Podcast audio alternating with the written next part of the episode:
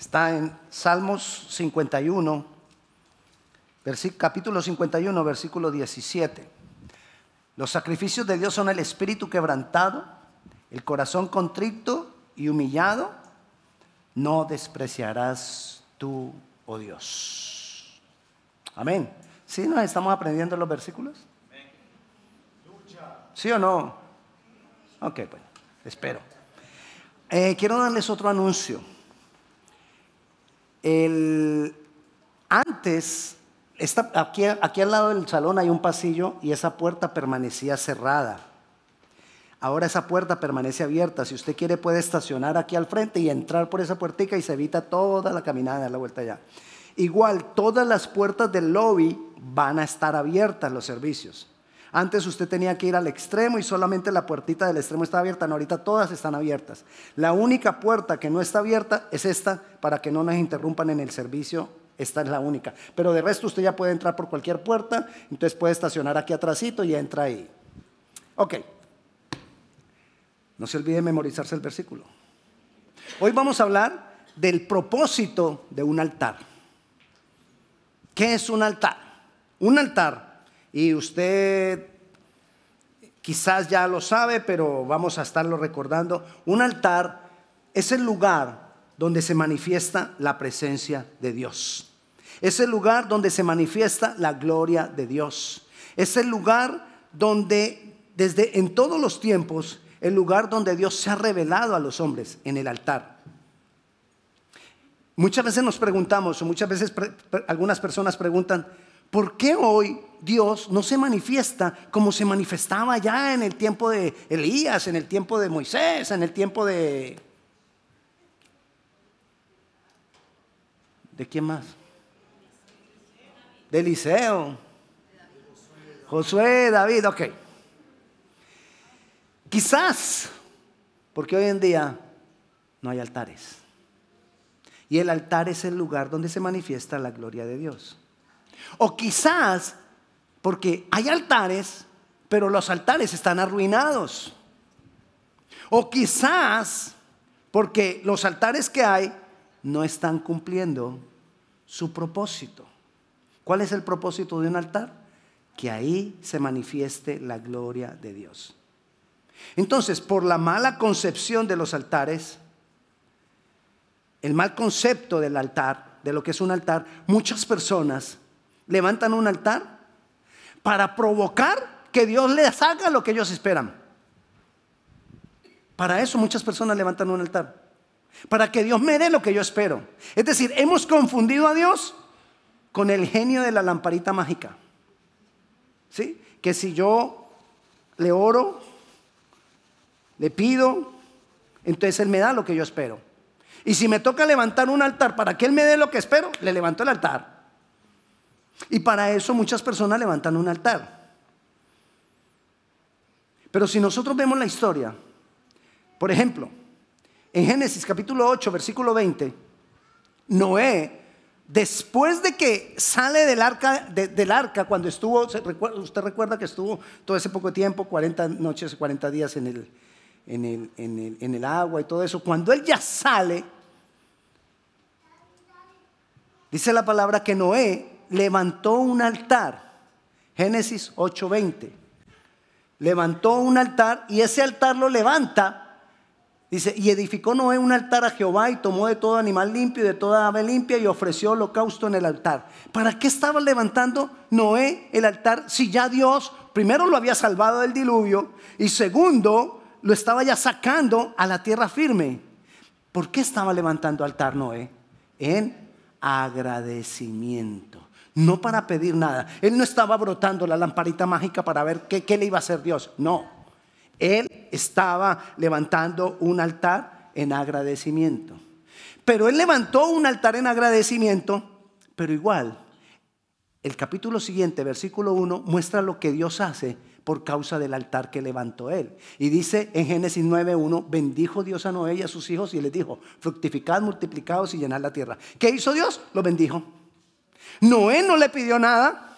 Noé no levantó el altar para que Dios lo bendijera. Pero como lo hizo de la manera correcta, Dios lo bendijo. Amén. Entonces ahí vemos cómo se manifiestan las cosas en un altar. Abraham. Abraham también edificó altar a Dios. Génesis capítulo 22, versículo 9. Resulta que Abraham le había, Dios le había prometido a Abraham un hijo. Y tiene al hijo, a Isaac. Y cuando el hijo ya tiene cierta edad, quizás estaba comenzando la adolescencia el muchacho, Dios le dice, Abraham, sacrifícame en un altar a tu hijo. Y Abraham le dice, yo te lo sacrifico. Se fue con el muchacho para el monte, llegó al altar, puso al muchacho, lo amarró como si fuera el cordero que se sacrificaba en el altar, levantó el cuchillo para sacrificarlo y Dios le dijo, espera, yo ya conozco tu corazón. Mira atrás, que ahí está un carnero para que lo sacrifiques, no toques al muchacho. Y entonces Abraham levantó ese altar a Dios. Y dice ahí en, Génesis capítulo 22, perdón, capítulo 22, versículo 9 dice, y cuando llegaron al lugar que Dios le había dicho, edificó allí Abraham un altar y compuso la leña y ató a Isaac su hijo y lo, perdón, y lo puso en el altar sobre la leña. ¿Qué hizo? Qué, ¿Por qué Abraham hizo ese altar? ¿Para que Dios le bendijera? No, en obediencia. Dios me dijo que lo hiciera, yo lo hago. No entiendo, podrá ser una locura, pero algún propósito tiene Dios. Él no lo estaba diciendo, ay, yo, Dios, yo te voy a levantar un altar para que me des más tierras, para que me des más... No, lo hizo en obediencia. Pero sin embargo, Dios qué hizo? Versículos 16 y 17 de ese mismo capítulo dice, y dijo, por mí mismo he jurado, dice Jehová, que por cuanto has hecho esto y no me has rehusado tu hijo, tu único hijo, de cierto te bendeciré y multiplicaré tu descendencia como las estrellas del cielo y como la arena que está a la orilla del mar y tu descendencia poseerá las puertas de tus y tu, descendencia poseerá las puertas de tus enemigos. Dios lo bendijo. ¿Por qué? Porque levantó un altar en obediencia. No levantó un altar para doblarle el brazo a Dios. Dame, dame, lo necesito. No. Él levantó un altar en obediencia. Elías. Elías Resulta que donde estaba Elías, el rey Acab se había casado con Jezabel, una mujer mala, una sacerdotisa de Baal, el diablo mismo vestido de falda. Horrible esa mujer. Y eh, tenía sacerdotes. Tenía 400 sacerdotes que de día y de noche levantaban sacrificio a Baal. Baal es lo mismo que el diablo. Y tenía otros 450 sacerdotes que levantaban sacrificio a Acera. Eso, era diabólico lo que había allá. Y él en su celo por Dios, Dios le dice que rete a esos sacerdotes a que levanten un altar a ver en cuál de los dos altares bajaba fuego del cielo. Y entonces, primero estos hombres levantan sus altares y no cae fuego del cielo. Luego viene Elías y levanta su altar. Restaura el altar arruinado que había, dice la palabra. Entonces, en Primera de Reyes, capítulo 18, versículo 30, Dice, entonces dijo Elías a todo el pueblo, acercaos a mí y todo el pueblo se le acercó y él arregló el altar de Jehová que estaba arruinado. Versículo 36. Cuando llegó la hora de ofrecerse el holocausto, se acercó el profeta Elías y dijo, Jehová Dios de Abraham, de Isaac y de Israel, sea hoy manifiesto que tú eres Dios de Israel y que yo soy tu siervo y que por mandato tuyo he hecho todas estas cosas. ¿Por qué eh, ¿por qué Elías levantó altar? Por mandato de Dios. Él no lo hizo para que Dios hiciera eso, no, por mandato de Dios y por el celo que él tenía para que fuera derribado todo aquello que se había levantado en el pueblo que iba en contra de Dios. Nunca lo hizo por él mismo, nunca lo hizo por su necesidad. Versículo 38. 38. Entonces cayó fuego de Jehová y consumió el holocausto, la leña, las piedras, el polvo y aún lamió el agua que estaba en la zanja. ¿Qué pasó? Cayó fuego del cielo. Tuvo la victoria Elías. ¿Por qué tuvo la victoria?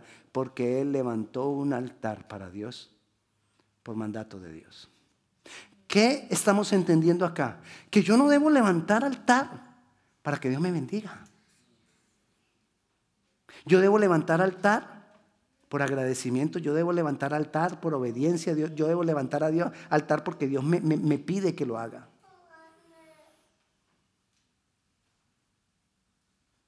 No para que Dios me bendiga, no por, para que me entienda, cuando yo lo hago para que Dios me bendiga, estoy levantando altar por causa de mí. Pero cuando yo lo hago por agradecimiento o por mandato de Él o por obediencia, estoy levantando altar por causa de Él. ¿Y usted cuál cree que debe ser el propósito para levantar un altar? ¿Causa de mí o causa de Él? Causa de Él. No por causa de mi necesidad, no por causa de que tengo problemas, no por causa de que se levantó una, una, tempestad contra mí, sino por causa de Él, para la gloria de Dios. Pero se cambió el concepto. En la medida que fue pasando el mundo se, cambió el concepto y la gente empezó a levantar altares para que Dios me bendiga. Es que yo, yo levanto uno, usted viera esa manera en que yo le oro al Señor. Y ya no era para la gloria de Dios, sino para que Él me bendiga. A través de los tiempos los hombres, grandes hombres de Dios levantaron altares, diferentes tipos de altares, para que se manifestara la gloria de Dios. Entendamos otra cosa. Dios le dice a su pueblo, entonces, les dice, vamos a levantar un altar para cubrir el pecado. Y le dice a su pueblo, periódicamente me van a levantar un altar y van a sacrificar un cordero en el altar para cubrir el pecado. Pero ¿para qué lo hizo Dios? Dios lo hizo para que los hombres se acostumbraran a que era necesario un sacrificio y fueran entendiendo que era necesario un sacrificio para cubrir el pecado. Para que cuando viniera el Mesías, Jesucristo el Señor, ellos pudieran entender todo lo que significaba que Jesucristo viniera y muriera por ellos.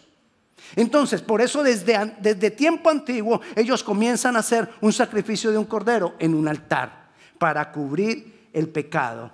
Entonces, Jesús vino después para que ellos entendieran. Entonces, levantaban ahí y cubrían el pecado, pero eso era algo temporal. Quizás lo que Dios esperaba es que ellos mientras venía el Mesías cubrieran el pecado y pecaran menos. Eso era lo que Dios esperaba. ¿Por qué pecaran menos? Porque como iba a venir un día el Mesías a pagar por ellos, como que ellos hubieran, al pecar menos, habían aportado menos a la necesidad de ese sacrificio. ¿Estamos? Pero si más pecaban, entonces estábamos aportando más a ese sacrificio, a la necesidad de ese sacrificio. Entonces Dios esperaba que ellos no pecaran tanto. Pero ellos torcieron el concepto y empezaron a decir, como el altar, el, altar cubre el pecado, entonces yo peco y traigo un buey bien gordo, lo sacrificamos y cubro el pecado. Como tengo bueyes bien gordos, entonces mi pecado podrá ser bien grande.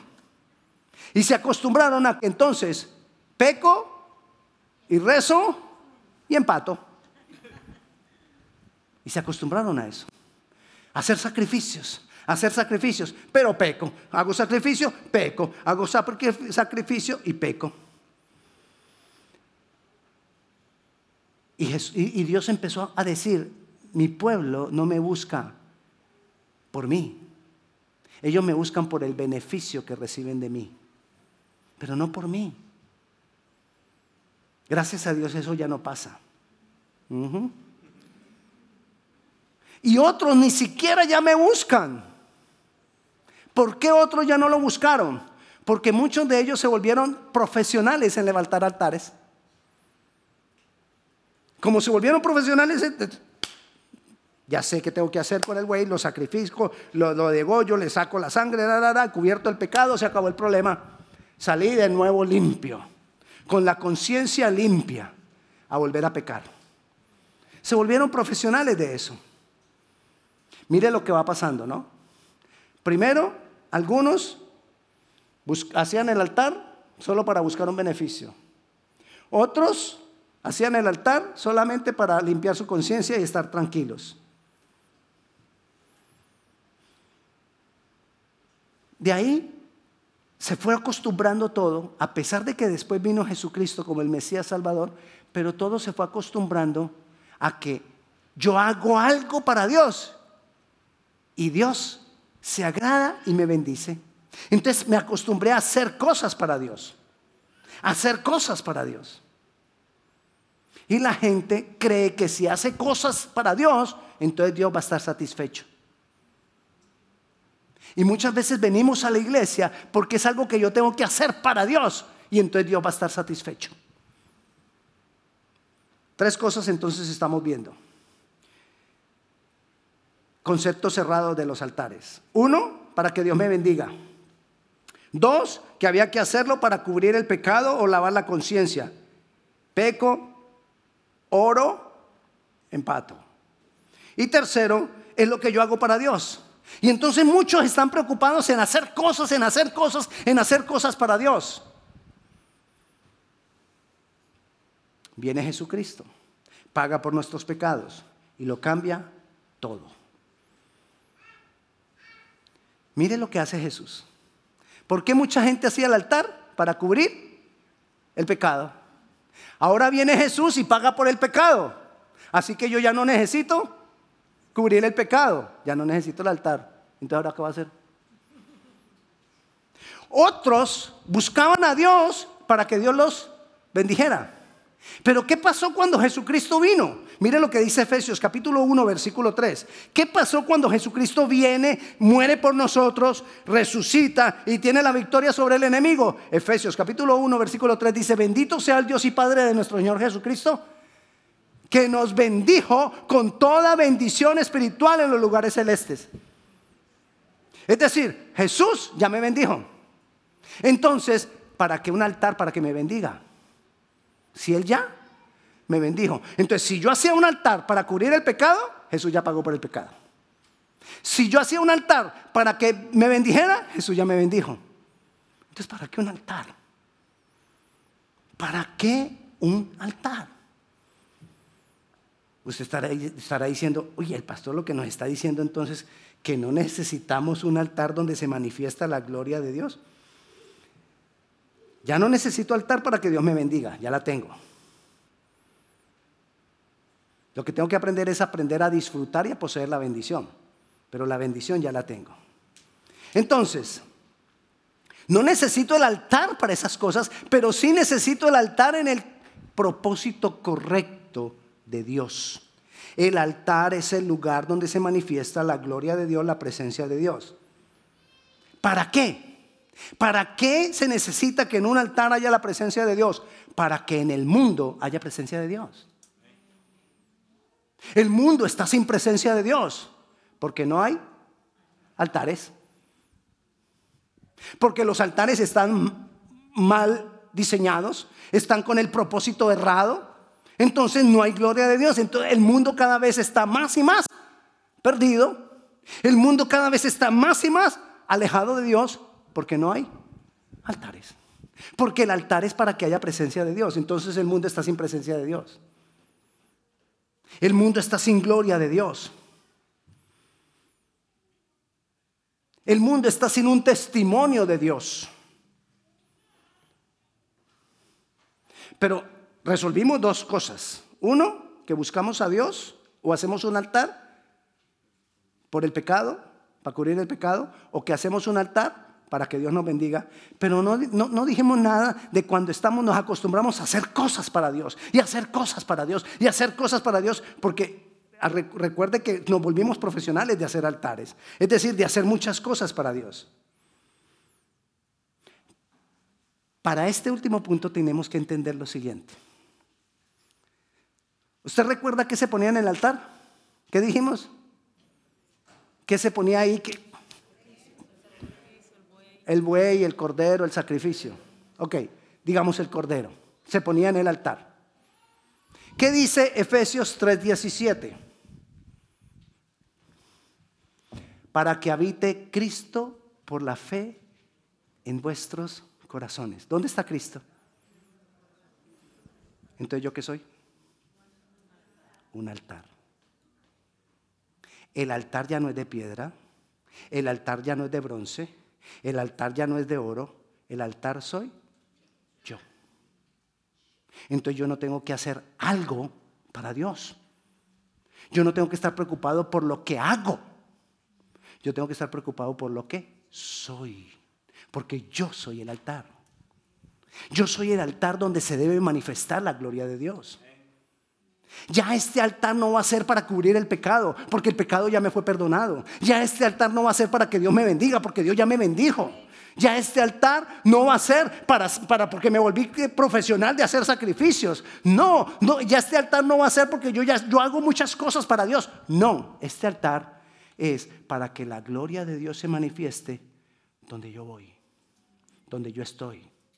Para que el mundo tenga gloria de Dios para que tu trabajo tenga gloria de Dios, para que en tu casa haya gloria de Dios. Entonces en tu casa hay un altar. Bueno, si son cuatro que vienen, son cuatro altares.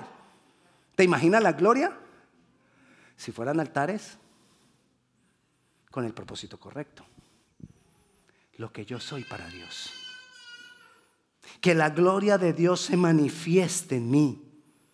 Que la gloria de Dios obre en mí que la gloria de Dios dé testimonio, que mi vida dé testimonio de la gloria de Dios. ¿Qué soy yo? Yo soy el portador de la gloria de Dios, yo soy el portador de su presencia. Y Dios muestra su deseo en el Salmo, en el Salmo 51, versículo 16 y versículo 17. El 17 es el que nos vamos a memorizar, pero mire lo que dice, que siempre es fiel. Dice, porque no quieres sacrificio que yo daría. No quieres holocausto. Dios ya no quiere que nosotros... No, Él ya murió por nosotros. El cordero ya fue sacrificado una vez y para siempre. Ahora el altero soy yo. Versículo 17. Los sacrificios de Dios, lo que Dios quiere es un espíritu. Ay, aquí viene el problema porque si hay que hacer un sacrificio. Déjemelo ahí, no me vaya a quitar el pasaje, por favor, joven.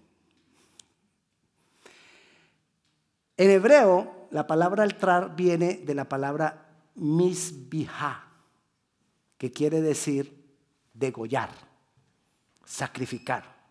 O sea que si yo voy a levantar un altar, debe haber sacrificio.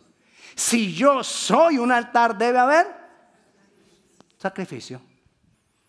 ¿Y qué es lo que hay que sacrificar? ¿Qué es lo que hay que quebrantar? Nuestro ser interior. Hay que hacer sacrificio. Hay que degollar algo. Hay que degollar la carne. Hay que degollar el yo. El yo es el que no nos deja a nosotros ser lo que Dios espera que seamos. Y mucha gente sigue haciendo cantidad de cosas, porque recuerde, por causa de los altares nos volvimos profesionales de hacer cosas para Dios. Cuando uno se vuelve profesional, ¿qué es volverse profesional? Que ya sabe cómo se hace. Y cuando usted sabe cómo se hace, usted ya no necesita a Dios, porque usted ya sabe cómo se hace. Se volvió profesional. Y nos volvemos profesionales, hasta para la oración. Ah, pastor, yo, yo ya llevo como 15 años haciendo guerra espiritual, usted viera yo. Y ya llega a muchas partes y no le pregunta a Dios qué hay que hacer en ese lugar, porque Él ya sabe, porque Él ya lleva 15 años haciendo guerra espiritual, entonces Él ya sabe qué es lo que hay que hacer. No necesita a Dios. ¿Me entiende? Cuando nos volvemos profesionales, me aíslo de Dios. Y entonces hay gente que es profesional y usted viera los ayunos que se hacen. ¡Ah, eso! Unos ayunazos. Y se sabe en el ayuno de este, el ayuno del otro. Yo no estoy diciendo que no ayunes, que sí debemos ayunar, pero no de una manera profesional. El profesional ya sabe qué hay que hacer en el ayuno, ya sabe, y no le pregunta nada a Dios. El que no es profesional es el que no tiene experiencia y siempre deberíamos estar como que no tenemos experiencia. Para ir y preguntarle a Dios, Dios, ¿Cómo quieres que lo haga? ¿Qué quieres que haga? Les contaba ahorita a los jóvenes ayer, ayer en mi casa, mi esposa hizo empanadas. Sí, empanada colombiana. Y entonces me dice mi hijo mayor, papá, pero necesito que hagas el guisito ese rico que hace mi tío en Cali, en Colombia. Yo una vez lo hice y quedó rico. Si yo me hubiera vuelto profesional en hacer el guisito, no tenía que preguntarle a nadie. Pero la verdad es que yo no me acordaba cómo se hacía el guisito. Entonces yo dije, voy a tener que llamar a mi hermano y preguntarle cómo se hace. Y lo llamé y lo pregunté. Bueno, ya lo demás, usted, lo que pasó ya a usted no, le interesa aquí en el, en el ejemplo. Lo que le quiero decir es que cuando uno no es profesional y no sabe cómo hacer las cosas, tiene que llamar al que sabe. Cuando yo dejo de ser profesional, aún en las cosas espirituales, llamo al que sabe. Y voy y le pregunto al Señor, Señor, quiero ayunar. ¿Cómo hago este ayuno? ¿De cuánto tiempo? ¿Por qué voy a ayunar? ¿Cómo voy a orar? ¿Cuánto tiempo voy a orar? ¿Qué tiempo voy a sacar para eso? Y tengo que preguntarle a Él. Pero cuando me volví profesional en levantar altares, no, yo ya sé cómo se hace. Y no necesito a Dios. Yo soy un altar y Dios está esperando que yo sea la gloria, que, en mí se manifieste la gloria de Dios. Pero para que se manifieste la gloria de Dios, tengo que sacrificar, quebrantar, humillar nuestro ser interior. Porque nuestro ser interior siempre se va a levantar. Nuestro ser interior siempre va a querer oponerse. La restauración necesitamos nosotros restaurar el altar para que el altar manifieste la gloria de Dios. Si yo permanezco en una comunión, valga la redundancia, permanente con Dios, soy un altar restaurado. Soy un altar con el propósito correcto. Y la gloria de Dios, el fuego de Dios se va a manifestar. Y como hizo con Noé, como consecuencia de eso, Él me va a bendecir. Yo no voy a estar buscando la bendición, Él me la va a dar. Yo no voy a estar corriendo detrás de la bendición. Dice que la palabra del Señor que a los que creen en el Señor, las bendiciones los, los seguirán, nos alcanzarán. Yo no tengo que andar detrás de la bendición y orando por la bendición y ayunando por la bendición y pidiendo por la bendición, porque nos interesa más la bendición que Dios. Yo tengo que estar haciéndolo es por Él, por causa de su gloria, por causa de la manifestación de su presencia. Porque de mis necesidades se encarga Él. Así como hizo con Noé, así como hizo con Abraham, así como hizo con Elías. Cuando nosotros levantamos el altar con, la, con, la,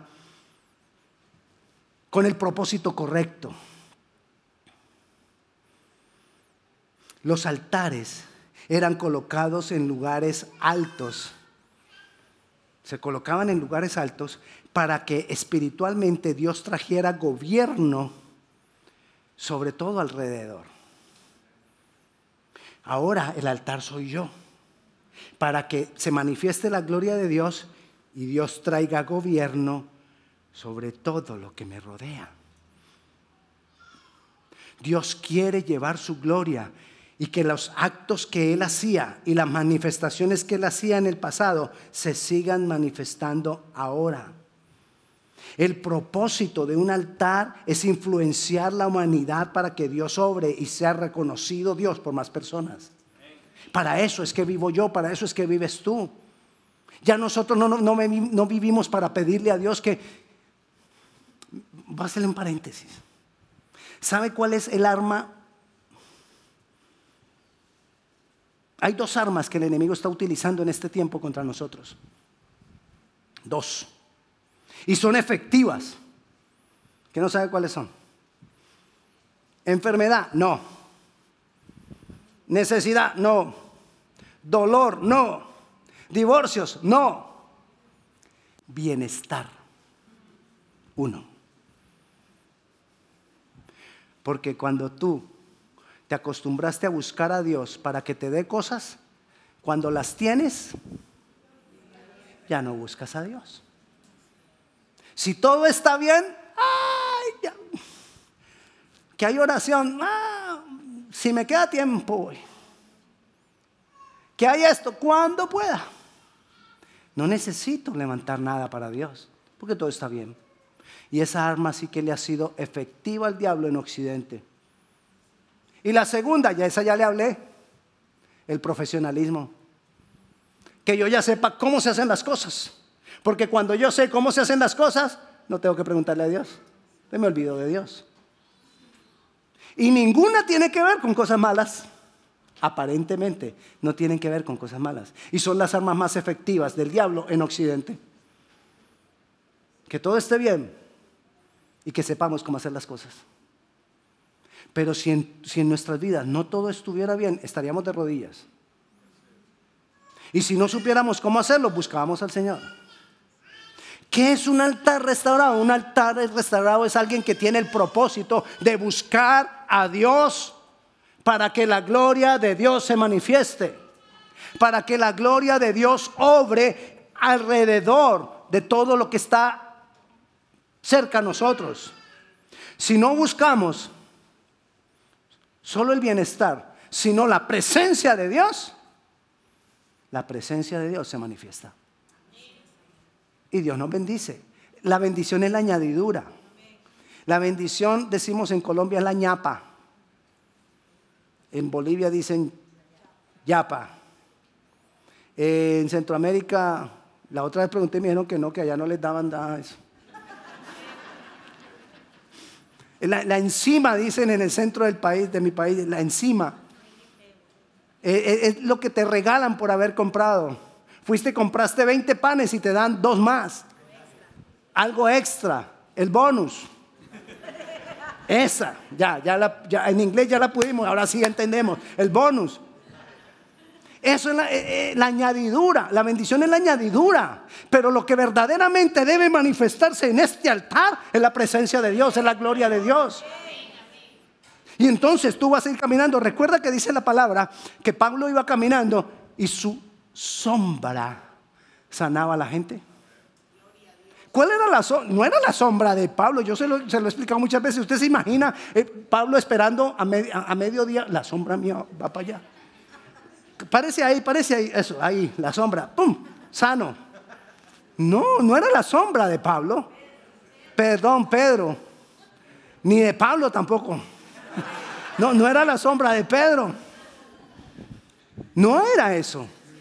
Era la presencia de Dios que salía a borbotones de él. Y por donde pasaba, por donde pasaba, la gloria de Dios se manifestaba. Dios quiere hacer eso con estos altares que vemos hoy acá. Somos piedras vivas donde el Cordero está depositado. Y Dios quiere que nosotros tengamos el propósito correcto cuando oramos, el propósito correcto cuando nos humillamos, el propósito correcto cuando levantamos un altar, el propósito correcto cuando ayunamos, el propósito correcto. No es que no le pidas al Señor que te bendiga, sino que eso no es lo principal. Pídelo, pero ese no, es el objetivo. Pídelo porque el Señor dijo que lo pidieras. El Señor dijo, pídame, pero ese no es lo principal ni el objetivo de tu vida. Porque si no, el enemigo te pilla. Si tú vas a mantener pidiendo por ti, entonces Él te va a mantener tirando necesidades para que tú te quedes pidiendo por Él. Y no creces, te, te quedas es, ay, ¿cómo le parece, pastor? Esta semana estoy orando por esta necesidad. Y la otra, ay, no, yo no sé qué me pasa, tengo otra. Y estoy ore y ore por esa otra necesidad. Y la siguiente semana, no, usted viera, estoy otra más. Estoy, claro, el enemigo te pilló. El enemigo sabe que tú no haces sino pedir por lo tuyo, entonces te manda más, te manda más, te manda más. Oye, enemigo, no te voy a hacer caso, manda lo que quieras. Yo voy a buscar la gloria de Dios, la manifestación de la presencia de Dios y Dios va a hacer el milagro. Ay, pastor, ¿y entonces ahí se acaban los problemas? No, ahí no se acaban, ahí comienzan. Porque ahí es donde tú vas a tener que mantenerte firme en lo que comenzaste. El diablo por un tiempo no se va a quedar quieto y te va a mandar cosas más terribles. Pero yo me mantengo firme porque yo sé quién he creído. Y la gloria de Dios se va a manifestar en este altar. en ese altar en ese altar. Entonces imagínese cuando nosotros nos vamos de aquí a ahora, cada uno para su casa. Usted imagínese nomás rayos, fuego de Dios descendiendo sobre cada uno de nosotros para donde nos vayamos. Gloria de Dios para donde nos vayamos. Presencia de Dios para donde nos vayamos. Seguramente muchos de aquí nos vamos a ir a almorzar a la casa o a un restaurante. Ustedes se imaginan los restaurantes viendo la gloria de Dios ahí.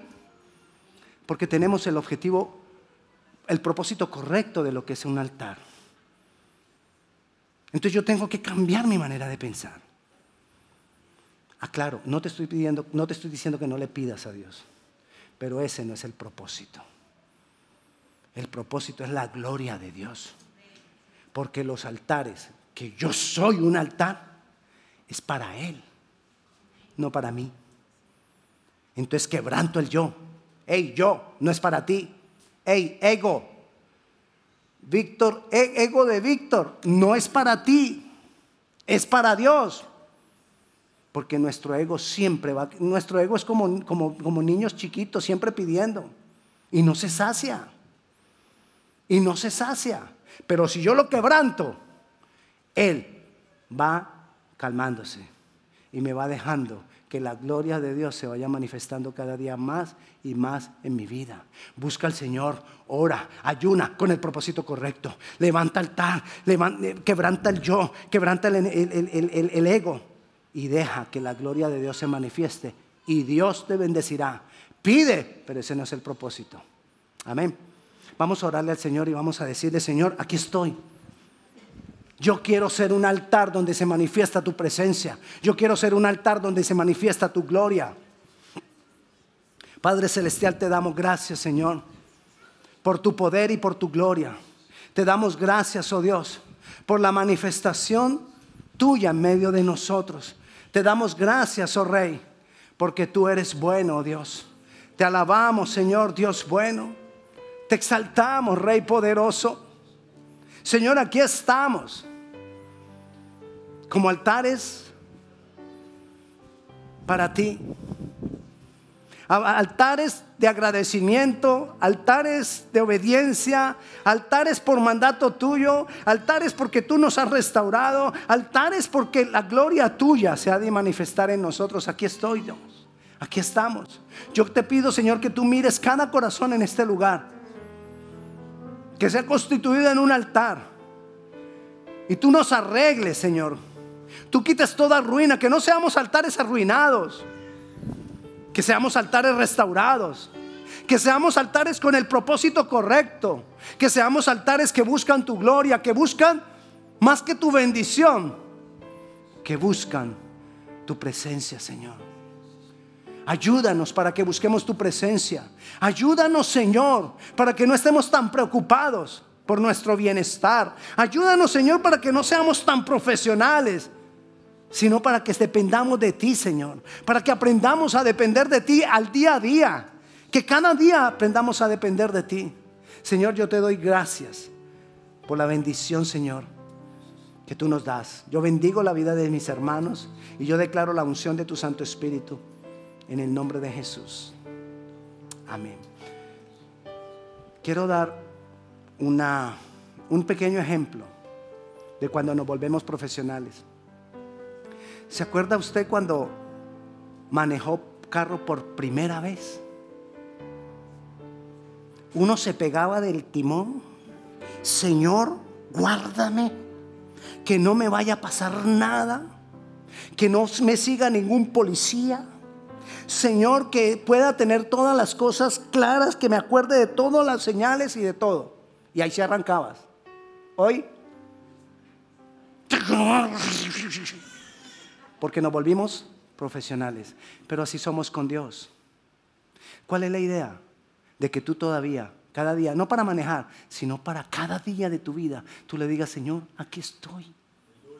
Aquí estoy. Yo no sé cómo va a ser este día. Yo no sé manejar mi vida. Ayúdame, aquí estoy. Amén. Dios le bendiga, que la paz de Dios sea con cada uno de ustedes.